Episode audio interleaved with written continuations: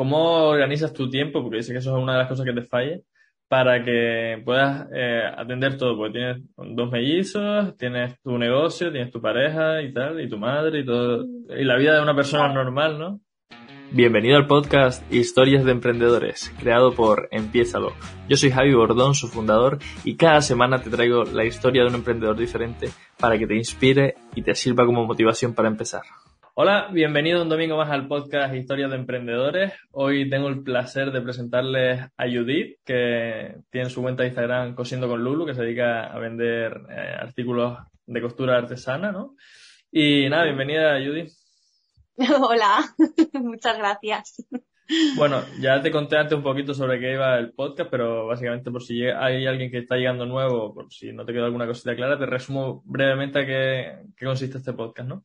Bueno, el podcast básicamente eh, está creado con la idea de promocionar el emprendimiento, de empoderar a esa gente que quiere emprender y también para gente que ya está emprendiendo y que igual puedes, puede, con la historia de otros emprendedores, servirle inspiración para innovar en, en sus mercados pues nada, mover así el mundillo de, la empresa y el emprendimiento. Justo cuando estaba charlando con Judith se me olvidó comentarte que hoy, día 31, comienza el reto de WhatsApp en el que voy a enseñarte cómo conseguir tu primer cliente si quieres ofrecer tus servicios online.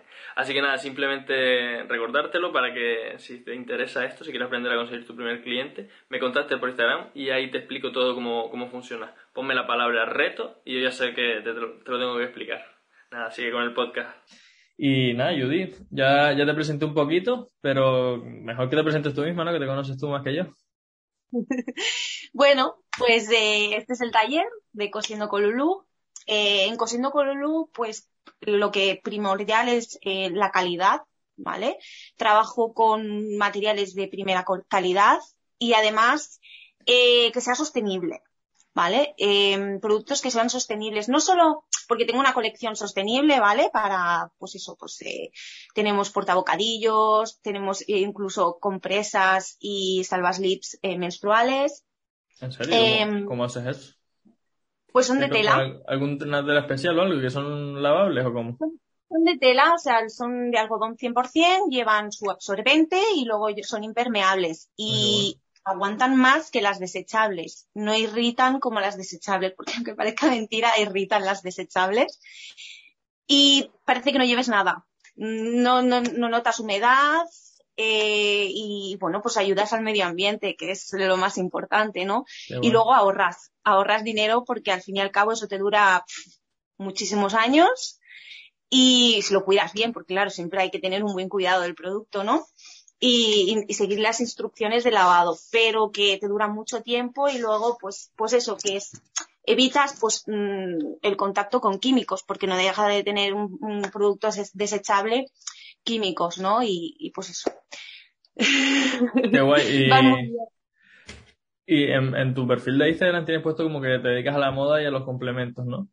Esto que, que, hablas es más como un complemento o algo así.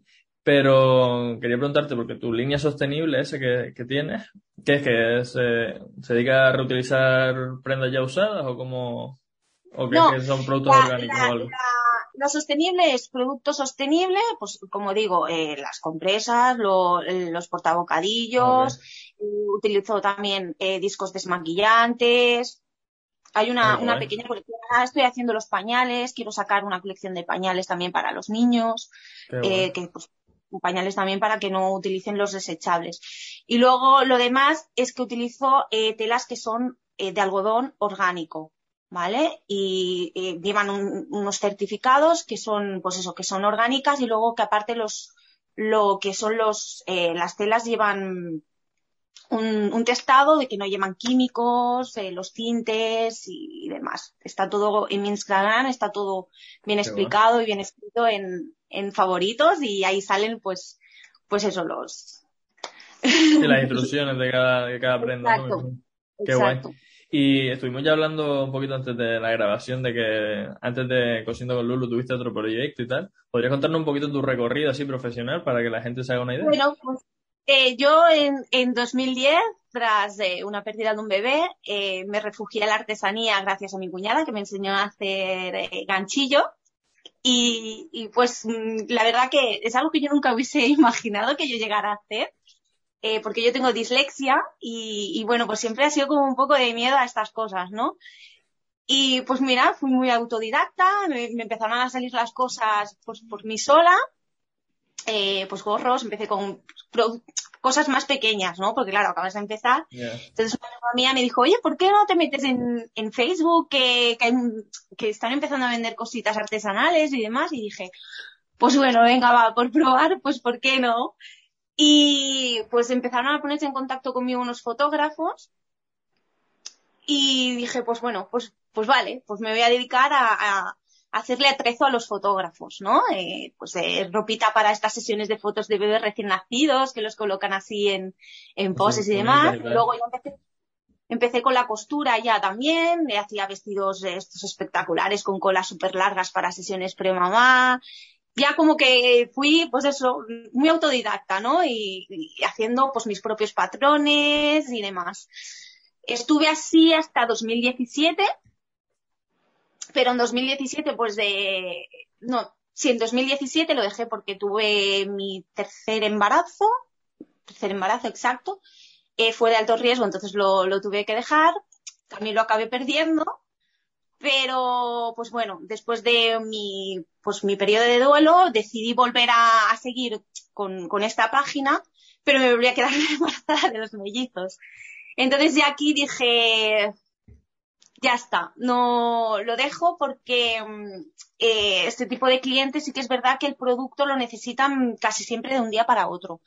Me encantaba trabajar con, con ellos porque son súper buena gente, o sea, muy buen cliente. Además, eh, no miran precio, entre comillas, no miran precio, lo pagan porque son productos que pueden utilizar muchas veces, no es como si yo hago un conjunto para un bebé particular, lo van a utilizar unos meses, ¿no? Luego ya lo tienen que dejar. Para las sesiones de fotos, pues se puede reutilizar muchas veces. Y, pero a partir de ahí ya dije, yo voy a ser madre, no, no voy a tener tiempo para que todo sea de un día para otro y lo dejé. No pretendía volver, ¿eh? A, hacer mi taller y a, ser artesana, pero tal como está la cosa hoy en día para encontrar trabajo, un trabajo, aparte de que sea estable, que estés cómodo, ¿no? Ya no bien pagado, porque la artesanía tampoco es que esté bien pagada, ni te haces de oro, y menos cuando empiezas. Pero dije, pues venga, voy a probar, y si sale bien, y si no, pues mira, siempre tengo tiempo de buscar un trabajo fuera, no pasa nada. Llevo desde enero, Llevo desde enero de este año y... Y empezaste de cero con la cuenta, ¿no? Empezaste con la cuenta de Instagram y tal, o de Facebook, empezaste de cero. Pero empezaste de cero ahí. Exacto, desde cero, totalmente. Eh, la otra la tengo abierta, pero no los redirijo hacia aquí, hacia Cosiendo con Lulú. Y sí, ya todo este, porque claro, yo mi clientela eran fotógrafos, no, ahora no, claro, con lo que hago, porque hagas para particulares, no tenía que empezar desde el principio y empezar con una nueva clientela. Sí que tienes la base esa de decir, ya eres, ya eras artesana, sabías un poquito cómo va todo, pero es que ha cambiado tanto, tanto, tanto en estos mm, tres, cuatro años últimos que como que hoy con, con más miedo, parece mentira, pero como, como si fuese novata y, y con más miedo, ya me entendéis, ¿no? Con más miedo, sino con, con esa inseguridad de decir, ostras, qué difícil eh, cuesta mucho más, porque claro, en 2010 éramos cuatro. Éramos cuatro. Facebook, éramos cuatro en Facebook y hasta ahora hay muchos que, oye, que la competencia siempre está bien, ¿eh? O sea, yo no me quejo de la competencia y además yo no soy una persona que dice, ay, es que, o mirando, es que me ha copiado, o es que, ¿no? cada uno, es más, tenemos un grupo de artesanas que, que, muchas mm, somos pues del mismo gremio, ¿no? Que hacemos lo mismo y nos apoyamos. Incluso si hay algo yo no puedo hacer, pues se lo envío a la otra, a ver si, si se lo pueden hacer, porque a lo mejor no encuentro esa tela o no la tengo, yo la tengo, ya está descatalogada, pero la otra sí la tiene. O en ese sentido, eh, tenemos un, como un grupo muy, una muy comunidad, bueno, ¿no? Y una comunidad muy buena, de, todo tipo de artesanía.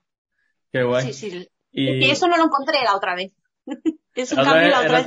la otra vez eras tú sola, ¿no? Y no... Era, claro, era yo sola y como éramos cuatro, parece mentira, pero como que mmm, había más competencia.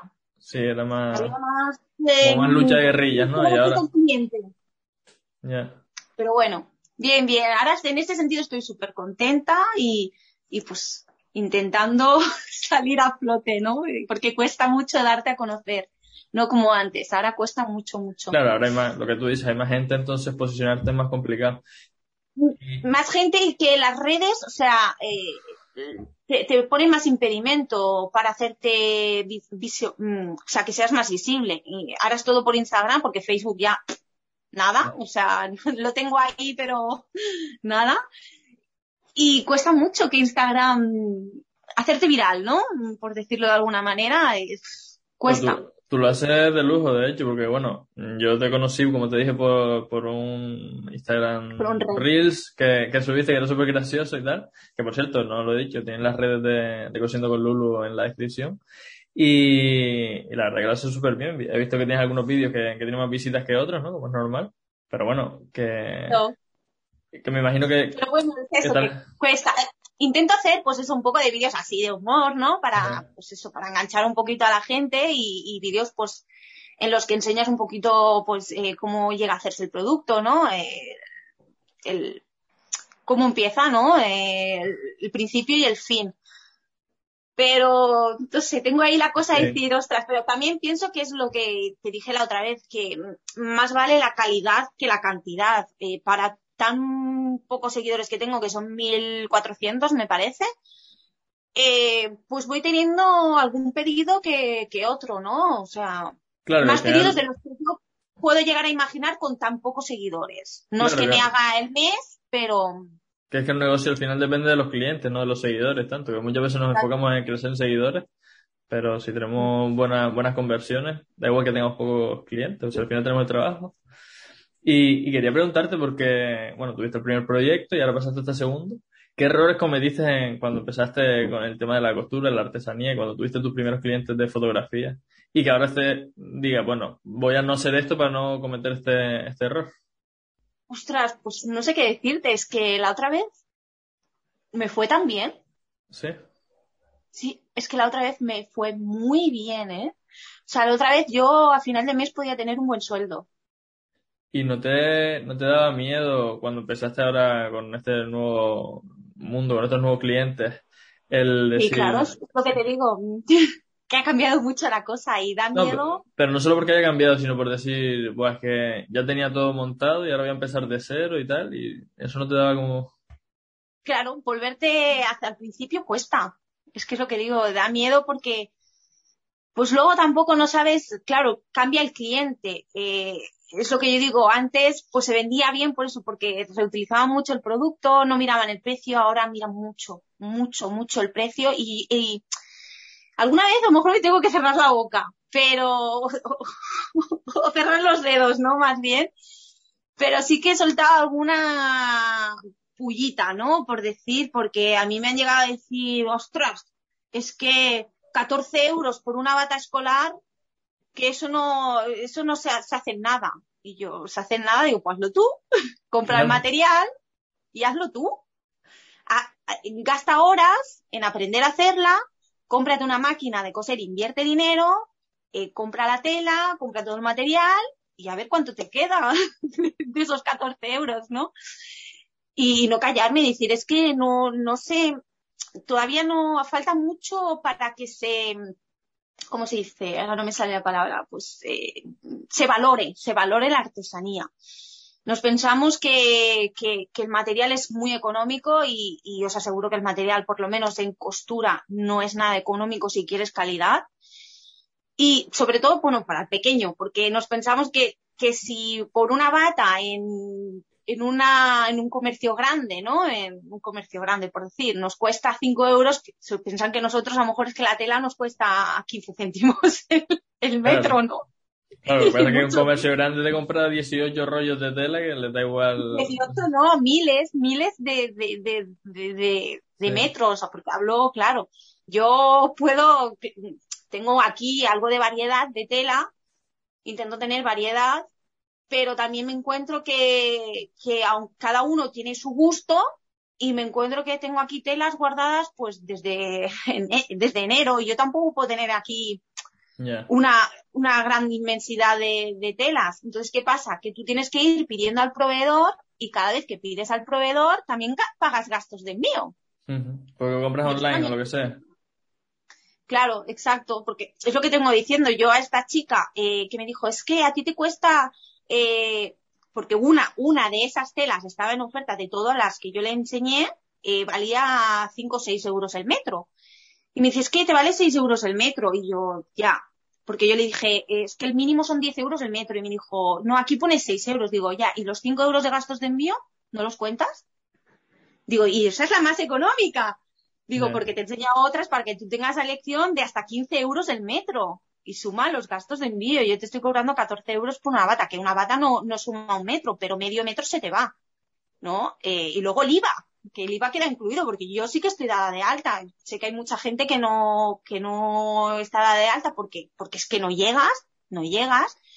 Y yo al final, después de cuatro meses, decidí darme de alta porque siempre está el miedo ahí de que, ostras, es que todo te lo tienes que pagar por, por, pues eso, por cuenta, ¿no? Y te llega a ti a la cuenta y, y aunque sea poco, ahí está. Entonces, mm, lo mejor es ir, eh, pues eso, por lo legal y, y ahora por suerte tenemos una ayuda que se acaba acabando para pagar el autónomo y ahí vas, ¿no? Y luego que lo que suma yo de madre trabajadora, también que se me acaba en enero, pero dices, pues venga, me doy de alta y lo intentas, a ver si, pues, sale la cosa y, eso, pues hay que sumarlo también, el IVA, el autónomo, el gestor. No, no, son un montón de gastos, claro. Que hay detrás. Y bueno, al final la chica, pues no, no me dijo nada, y, pero sí que a veces, pues, suelto esa, decir, mm, a lo mejor me debería de callar, pero es, normal que te frustres porque es que al final no están valorando tu trabajo. Ellos piensan simplemente en, en comparación con. Pero ella vio 5 Ella vio ahí 5 euros y tú te llevas 14, ¿no? Yo no me llevo 14, es que además está el 21% ahí sumado también, que yo el 21% no me lo llevo. Y, lo que dices, o sea, al final tú tienes una máquina, tú tienes una cuota autónoma, tienes un gestor, tienes una, un tiempo que te ha llevado a aprender yo tengo un buen taller también, que quieras o no, que aquí hay mucho dinero invertido. Que yo, el, taller este, yo no lo tenía antes. Cuando yo era, trabajaba con, con los fotógrafos, yo trabajaba en la mesa de mi casa, o sea, sí. Pero ya con la maternidad y dije, yo, yo necesito mi espacio porque si no mis hijos no me van a dejar trabajar y ya opté por, pues, por hacerme mi taller y aquí también hay una inversión y hay que recuperar esa inversión tanto de la máquina como, como de todo de todo lo invertido y eso hay que recuperarlo también. No, no, tal cual, tal cual. Y oye, ¿y vas a, un nicho concreto de personas o es moda en general para madres, niños? Todo. He, hecho también algunas cosas para adultos. Hago customizo vaqueras, ¿ves? Las vaqueras sí que no las coso yo, pero sí que las customizo. Mira, para que veas, tengo aquí un ejemplo. Esta es de niño, pero ves, yo las customizo, las pinto y pues hago aquí un detallito, las pinto a mano y les coso tela y he hecho tanto para adultos como para infantil o ropa juego, mamá, hijo, papá, hijo, también. A ver, sí que es verdad que para adultos no tengo una colección muy grande porque suelen ser cosas más básicas porque el cuerpo del adulto cambia más que, que el de un niño. El de un niño es mm, no cambia tanto, no tiene tanta, no está desarrollado. Entonces, cuando es una prenda de ropa, mm, hay que probarla. ¿Vale? Si se hace a medida hay que probarla. Entonces, claro, una sudadera, pues aún, porque una sudadera queda amplia y o una vaquera, pues sí, sí que se puede hacer. Pero hay cosas que yo prefiero no hacerlas por eso, porque soy más de las que dice, ostras, esto es mejor probarlo porque a lo mejor le llega y claro, tiene a lo mejor más curva el cuerpo, tiene más pecho, tiene menos pecho le sobra de aquí o de allá. Entonces es mejor hacerlo probándoselo, ¿no? La persona. Pero sí que hay cosas que sí, que aún pues camisetas así amplias y cosas así de verano y eso. Hice una colección para el Día del Padre, eh, friki, de, de Son Goku, de, de la, de, bueno, de Son Goku y dibujos animados de los, de mi época, ¿no? De los 90 o así, Son Goku, Chicho Terremoto, Oliver y Benji, y gustó muchísimo esa tela, gustó mucho. Hice la colección Padres Hijos y, y también para madres hijas. Hace poco hice una sudadera para una mamá y sus mellizas a juego. y así, bien. Pero es que amplío todo. O sea, sí que hay gente que trabaja en costura, pero a lo mejor se dedica más a hacer bolsos, ¿no? O a hacer mochilas. Yo intento pues hacer un poquito de todo lo que me pidan. Hay cosas que a lo mejor pues no se pueden hacer porque les subiría demasiado de precio, porque a lo mejor son productos que son muy grandes, necesitan mucho material. Y entonces al final dicen, ostras, es que se me va de precio ya. Digo, pero es que el material a mí me cuesta caro. O sea, no, no puedo. Entonces al final pues no lo acaban cogiendo por eso. Pero en general sí que me. Ropa infantil, mira, tengo aquí por aquí un conjuntito, ¿no? Eh, la sudadera con sus mallas, que este se lo dice a mi niña, pero ¿no? Eh, y, tú, eso coges, coges la tela y coges todo y lo haces tú desde cero, ¿no? Todo, todo desde cero, conjuntos de cumpleaños también, para los peques que les gusta llevar pues su, su corona, con su camiseta con su nombre y su número, o también un pantaloncito, un cubre pañal también. Qué bueno. Vestidos para niñas, eh, petos para, para niños también, o sea, niños y niñas, vamos, de todo. Eh, es que hago de todo, cuellos de, mira, ahora, porque ahora estoy de mercadillo virtual, porque hacemos mercadillos virtuales también. ¿Eso en qué consiste? ¿Qué? ¿Eso en qué consiste lo del mercadillo virtual? Pues los mercadillos virtuales eh, son páginas que se dedican... Como un marketplace, ¿no? Como un Amazon o así. Es un mercadillo normal, pero en virtual. O sea, nos juntamos varias artesanas, unas 40 suelen ser más o menos, nos hacen, nos hacen publicidad desde una página y hacemos directos con stock, cogemos pedidos y aprovechamos pues para hacer descuentos. Y ahora, por ejemplo, todo lo que venda de stock va a ir destinado a Canarias. ¿Vale? He preferido, porque iba a hacer una rifa, ¿vale? Y que ese dinero, pues esos números vendidos fueran a Canarias. Pero hice una. ¿A Canarias te refieres por lo de La Palma y tal? Sí, exacto, exacto, por, por, lo que está pasando, para ayudar a la gente de Canarias.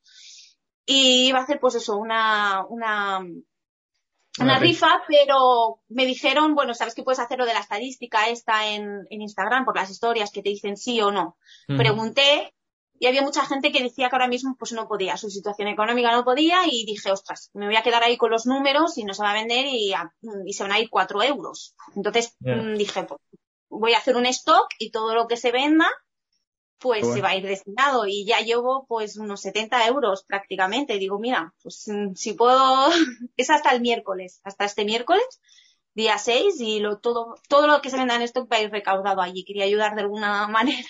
Qué guay. Yo pongo el material, mi tiempo y la gente pues lo, lo, que... Qué guay, qué guay. Yo, esta, esta, entrevista probablemente se publique más tarde ese, de ese Sí, bueno, pero, pero no, pero que no te preocupes que yo en redes te, te difundiré por ahí porque me parece súper guay tu causa. pero además, que los, los, mercadillos, los mercadillos virtuales se van haciendo. Ahora a mediados de octubre hay otro, para Navidad hay otro y siempre pues eh, hay descuentos o si hay alguna eh, pues en algún momento que pues, queremos hacer una donación. Hay un market también que es que se llama Arte Manos Solidarias, que es para, pues, mm, hacen, o sea, todos los artesanos mm, donamos un producto, hacen una rifa y ese dinero, pues ahora, por ejemplo, el próximo market, que es en, mediados de octubre, irá destinado a una asociación de cáncer. También. ¿Ves? O sea, que es un poco, pues nos damos a conocer y además, pues, eh, damos un poco de ayuda, ¿no? Qué guay, qué guay. Qué chulo. Y, oye, y si alguien quisiera empezar a hacer lo que tú estás haciendo, o sea, empezar a dedicarse a la costura y así, ¿qué, qué le recomendarías? ¿Que a lo mejor tres consejos o algo así que tú, después de tu experiencia, hayas aprendido? Pues eh, que no se piensen que van a ser, se van a hacer ricos, porque no se van a hacer ricos. Eh, que, que sean, o sea, que en casa piensen que, o sea, que ya den, que no es para mantenerse, al principio no es para, no se van a poder ni mantener, que, que tengan ya algo, pues marido o lo que sea, que empiecen como si fuese un hobby, porque es así. Y que intenten dar calidad, ¿vale? Y que se, se, empoderen, que no se rebajen. O sea, es decir, que si alguien te dice, ay, no, es que yo solo puedo pagar cuatro euros, no rebajes tu precio ni te rebajes de esto porque si no, creo que es peor. No te porque al final acabas pagando y no. Y luego, pues eso, eh, que primordia, sí. Porque claro, al principio cuando empiezas dices, es que no tengo seguidores, es que no tengo seguidores. Que aún lo, a mí me pasa a veces, que digo, es que no aumento de seguidores. Pero hay que tener mucho metido eso, que premia la calidad antes que la cantidad. Y, hombre, que siempre hay que subir, claro que hay que subir, pero que no hace falta subir a 20.000 de golpe porque, pues eso, porque a veces yo veo cuentas y digo, ostras, ¿cómo puede ser que no tienen casi contenido? O sea, tienen muy poco contenido, no tienen reels, no tienen prácticamente nada y los ves ahí con 50.000 seguidores. Y digo, ¿cómo es posible? Y digo, es que no, aquí hay algo que no cuadra. Entonces... Claro. De todos modos, no te preocupes por eso porque hay trucos para, conseguir, para ganar seguidores y que después no valgan nada. Y al final yo creo que tú haces lo, lo importante, o sea, un crecimiento que sea natural, que... que no se fijen en ese sentido, que mm, que es algo que yo todavía tengo que mejorar, la organización, ¿vale? Que se pongan un horario, que eso también me cuesta a mí, eh, seguir ese horario, ¿no? Que a veces digo, dices, venga, va un poquito más, un poquito más, y luego no tienes, vida. no tienes vida y te pasas aquí muchas horas y a veces lo digo yo, y ahora ya dije, el fin de semana es para mí y para mis hijos y el fin de semana, a no ser que haya un evento muy tal, entonces me cojo un día de cada día, pero el fin de semana es para mi familia y a lo mejor qué contesto guay. algún mensaje que, que no debería, pero... Qué guay, qué guay. No subo el taller, ¿por qué no? Y ponerte a intentar llevar un, hor un horario y, or y, organizarte un poco las horas. Lo primordial, primero, dejar un poquito, ¿no? Eh, lo que sea secundario para el final, si llegas, que eso me falta a mí todavía, eh, la organización y eso. Que, no, que al final es una de las cosas más importantes, ¿eh? Y, y, que muchas veces fallamos, porque, o sea, a mí me pasa lo que te pasa a ti, de que no tengo un horario y estoy muchas horas y al final, como estoy muchas horas, a lo mejor no estoy tan concentrado en esas horas y no sé qué, o... Parece que no has hecho nada. Sí.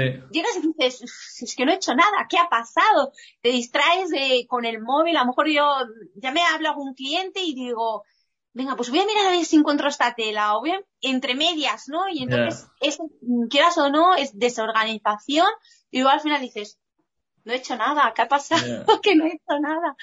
Entonces, pues ponértelo primordial en un principio y, y organización, organización creo que serían esos los consejos, que tampoco te puedo decir mucho porque para mí es como que, como que soy novata. Aunque Hombre, a ver, años. eres novata, eres novata en este campo, pero, pero o sea, ya, lo que dices lleva un montón de años. Sí, pero en ese sentido, o sea, porque ha cambiado mucho la cosa, me siento como novatilla también un poco. Ya, ya, ya, ya es normal. Y, y ahora, sí.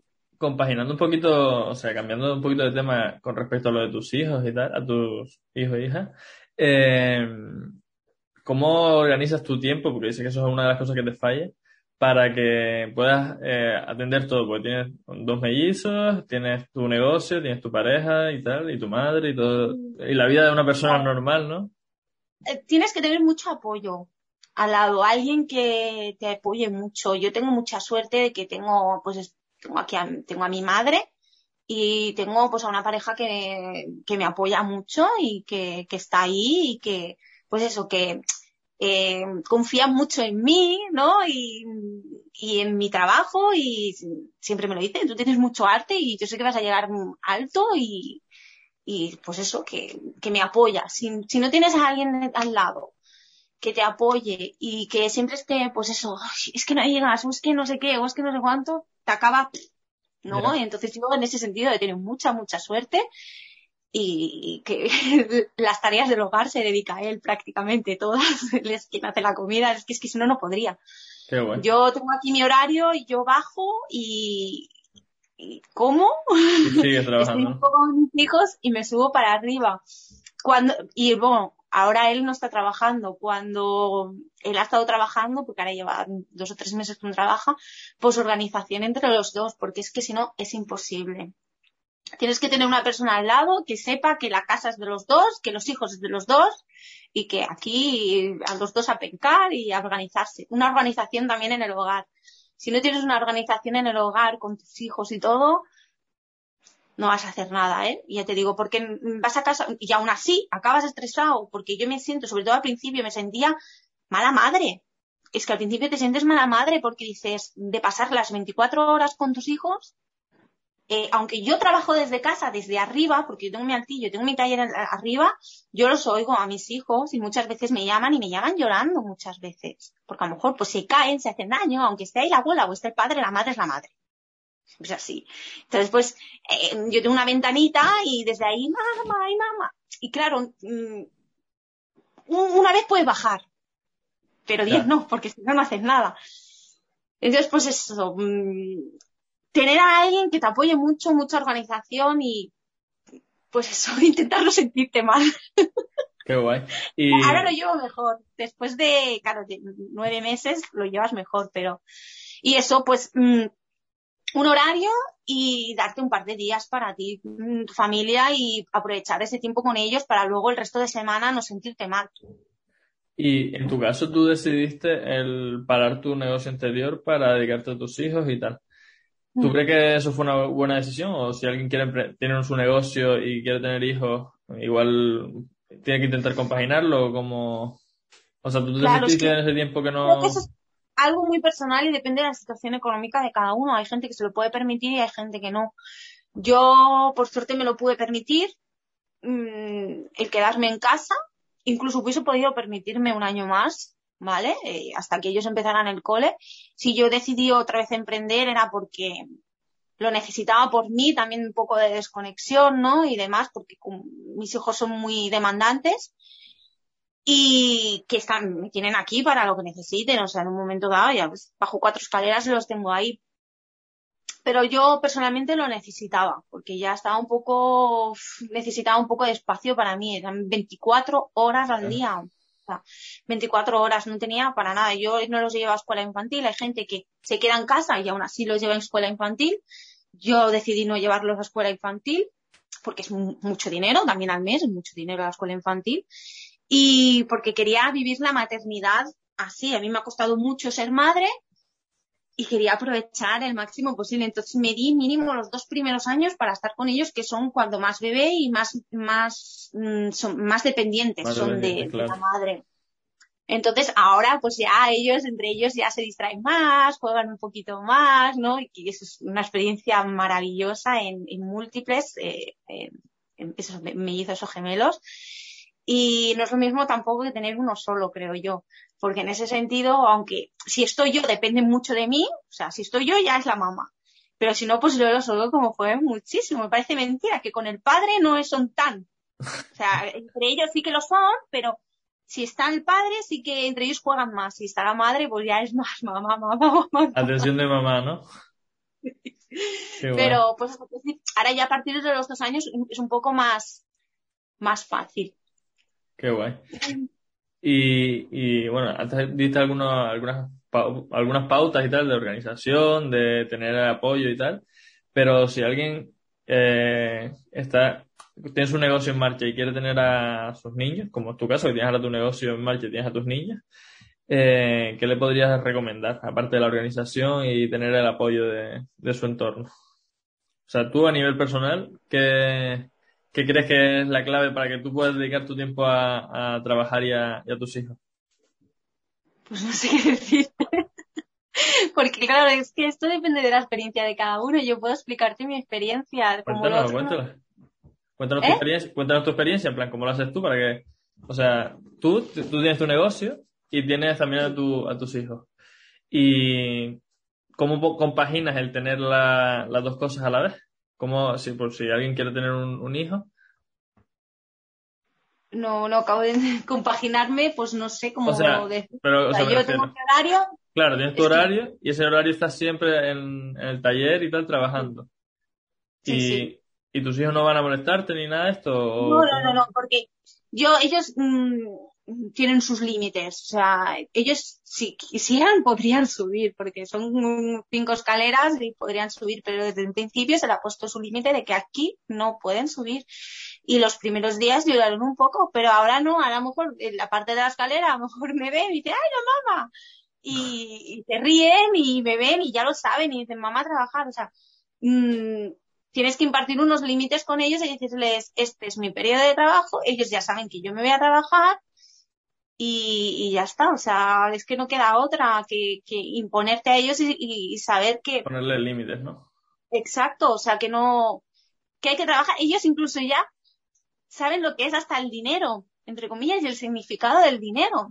Yo les explico y les dejo muy claro que la mamá se va a trabajar para ganar dinero y poder comprar comida, poder pagar la luz, poder pagar el agua, poder pagar la casa y poder pagar todo. Y lo saben y son muy, son muy conscientes, ¿eh? Parece mentira que con dos años y medio eh, lo entienden muy bien porque tendemos a pensar que, que, como son pequeños no entienden nada y no saben de nada y son más inteligentes de lo que, de lo que podemos llegar a imaginar.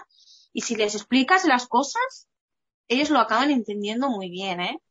Y a mí, luego cada niño es un mundo, cada niño es un mundo también, ¿eh? Pero yo he tenido mucha suerte en este aspecto, que al principio, pues sí, lloraban un poco, es normal, tienes que hacer tripas corazón, como yo digo, no sentirte mala madre.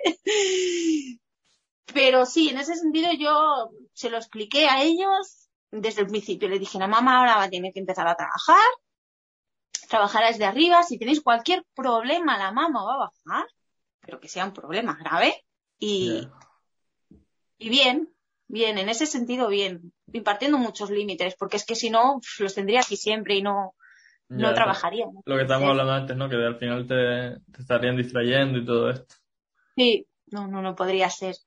Y es que en ese sentido poco más puedo decir, es que no, bueno, me parece, me parece un consejo súper bueno, la verdad, o sea, porque muchas veces, eh, bueno, a mí me pasa, mi madre también tenía un negocio familiar desde siempre, y muchas veces nosotros íbamos a hablar con ella, más no sé qué, no sé cuánto, mi, mi hermano me hizo no sé qué, Y, y al final son muchas distracciones, ella siempre también nos intentaba poner los límites y todo esto.